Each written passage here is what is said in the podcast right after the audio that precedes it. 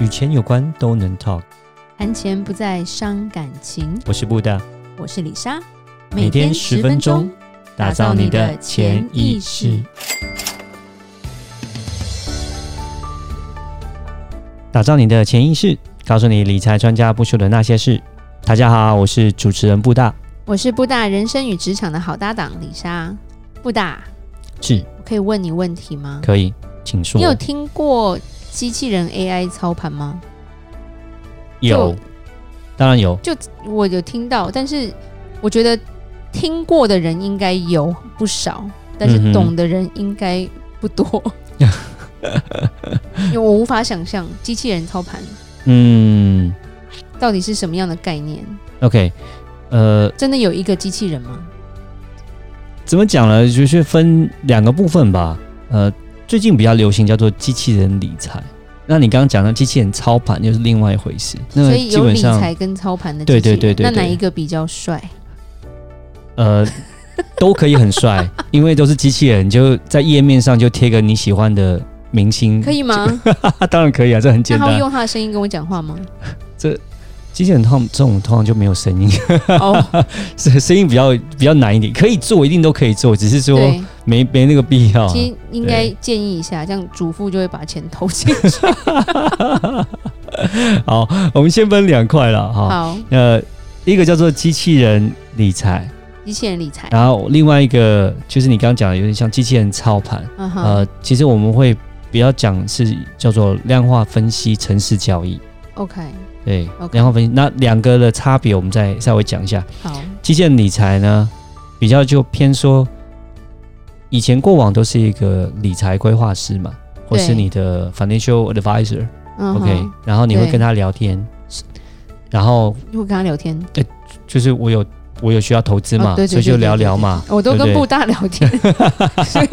没有对对对跟别对对人聊天的经对对验。对 OK，对好，是是，然后会聊聊说，哎，我想要做什么投资啊，是我大概是想要做什么用的啊，对，啊，我有小多孩少钱这样的子？对，像小孩叫大学基金啦、买房啦对什么之类，然后我嗯哼风险承受度多少，我要需要几年的时间哦啊，，对，然后就告诉你说，哎，那其实你买什么什么比较好，买什么什么比较好。哦对，就会推对荐嘛，嗯我帮他帮他设计这样。那这个机器人理财意思就是从一个人的角色变成一个机器人的角色，所以机器人聊天吗？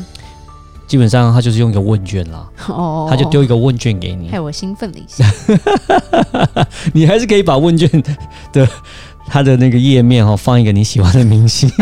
如果你真的很需要的话，我是不知道说这个效果到底好到有没有那么好啦。 对，我对知道现在市市市面上这些极限理财是没有这样做了， OK， 你可以建议。所以填完问卷就可以知道结果，有点像是做心理测验那种感觉啊。对啊，对啊，其实基本上一般的理专嗯哼也是会做这样的事情。是对，那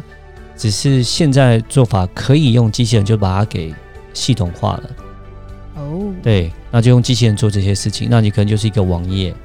然后呢，它就会有问卷，问卷你就照填。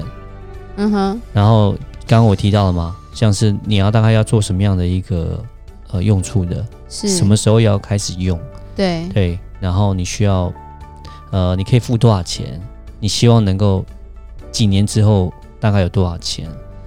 哦，然后你的风险承受度大概多少？你可以把这些你的资料放进去。要合理吧？我不能填说我只有一百块，我想要变一千万，哦，那当然，两当然，年当然，当然，它当然这些数直接宕机。在这个网页上，它都会帮你做整理啦。就是哎、诶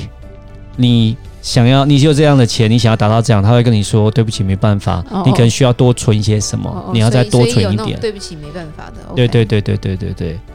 了解。所以基本所以上这叫做机器人理财。没错， OK，像这样我觉得好像在美国也是蛮多的，就是一个你直接上网申购就可以了，是不是？嗯，其实这个基线理财，呃，开始创办是一家公司叫 Betterment，嗯，哦诶，买过啊，对对对对，我之前原也来有，他就是机器人理财哦。对对对，他没不会跟错，我聊天， 对，我知道了，他就是个 A P P 而已。是是是是是，他就把一切都简化了啦。嗯哼，对，因为我之对前也有呃用过 Betterment 的呃系统，然后做一些销售给呃我的客人，嗯哼，对，所以我其实还蛮熟 Betterment 他们这一块的。是，对，那就刚刚提到了，他们基本上就是跟客人做一个问卷，了解他们的状况。那他会有一些数字对，哦，OK，分析，哦，就是说刚刚提到的，可能他们是说我十年我要买一栋房子，我可能是需要五十万美金好了，嗯哼，对，然后他就会这样子用倒推的方式，会告诉你说，那你每个月或是你每年需要存多少钱，然后哦 OK 在你这样的风险程度之下，像可能有些人说我的风险程度只有呃不是很高，所以我年我年化我的每年平均报酬大概三个 percent 左右，对、啊，或是另外一个客人说啊，我是风险程度比较高一点，我我希我希望我希望我的年化高一点，那这样的话是可能他们投进去的钱就会比较不一样，他会用呃数字的方式就会帮你做一个计算，这样子，嗯哼，对，蛮简单的，蛮蛮蛮特别的，我觉得，嗯，呀呀呀，对，那其实最我觉得最特别、最特别这个东西呢，就是说它的投资标的物。对，那因为在 Betterment 里面呢，他们都是用 Vanguard 的 ETF，然后 Vanguard ETF 呢，就是费用很便宜。其实最差、最最就是说差距最大的跟人的部分，我既觉得然它用最大机一个特器人点，都省人的钱了，就是所以省了它很申多购的东西钱可能也是比较比较性价比对他们来说比较好的吧。嗯 OK 因为它是用那个 Vanguard ETF，然后它的手续费，它整个平台的费用才收零点二五个 percent，就所以是很机器人低理财就是简简单的，一般对人都能申购的。那是机器人操盘是什么？哦，基建操盘呢，就是城市交易，然后做量化分析这样子我。们好像有朋友是光靠这个就可以退休了，是不是？嗯， 就是他专门在做这样的 就，他讲到，我觉得这世界真的是很不一样。是是是是是，现在他很特别哦。呃，现在做这种量化，呃，就是量化分析、城市交易的这种哦，他们都不是找财经背景的人， 他们都是找工程师，有些是软体工程师去写程式。对，因为之前我有学过 Python 的课，然后对主要来说，他们都不是看所谓的基本面，他们都不看股票基本面，他就比较偏所谓的技术分析。嗯哼，哦，技术分析可能有听到什么日均线呐、哦，然后什么季线呐、哦，然后年线呐、然后还有什么 K 线分析图啦、布林通道啦，哦，这些这绝对是工程师喜欢对的对东对西对对对对，他就是把这些所谓的呃技术性分析，就会看说，哎，这个股票这一只股票来来讲，它的过往的表现，哦，可能在在跌破季线的时候，哦，那可能就是他要做怎样的一个反应？对嗯是不对是，对对，或者是它涨过季线的时候，哎，它需要做什么样的反应，或者它在布林通道已经跑出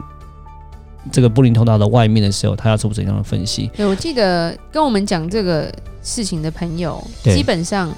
他对于金融不是很熟。嗯，然后呢，对？他请的这些工程师又不是金融业的， 而且他直接说，我这些工程师只会写工那个，就是只会写程式，对，他们对金融业一窍不通。虽然都是是台政大毕业，台 政青交的，对。是，然后他是请了好多个，就给给不错的薪水。对，然后听说他做很做到还有办公室，还开公司。嗯就蛮厉害。害的啊，而且对他有给我们看他们的他的进账嘛，嗯嗯嗯，对，嗯但是这嗯个家底要够厚才做得了吧？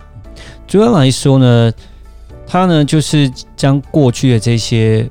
呃股票的表现回报，然后就把它做一个大数据的一个统计，统计完之后做一个分析，哦，会按照它过往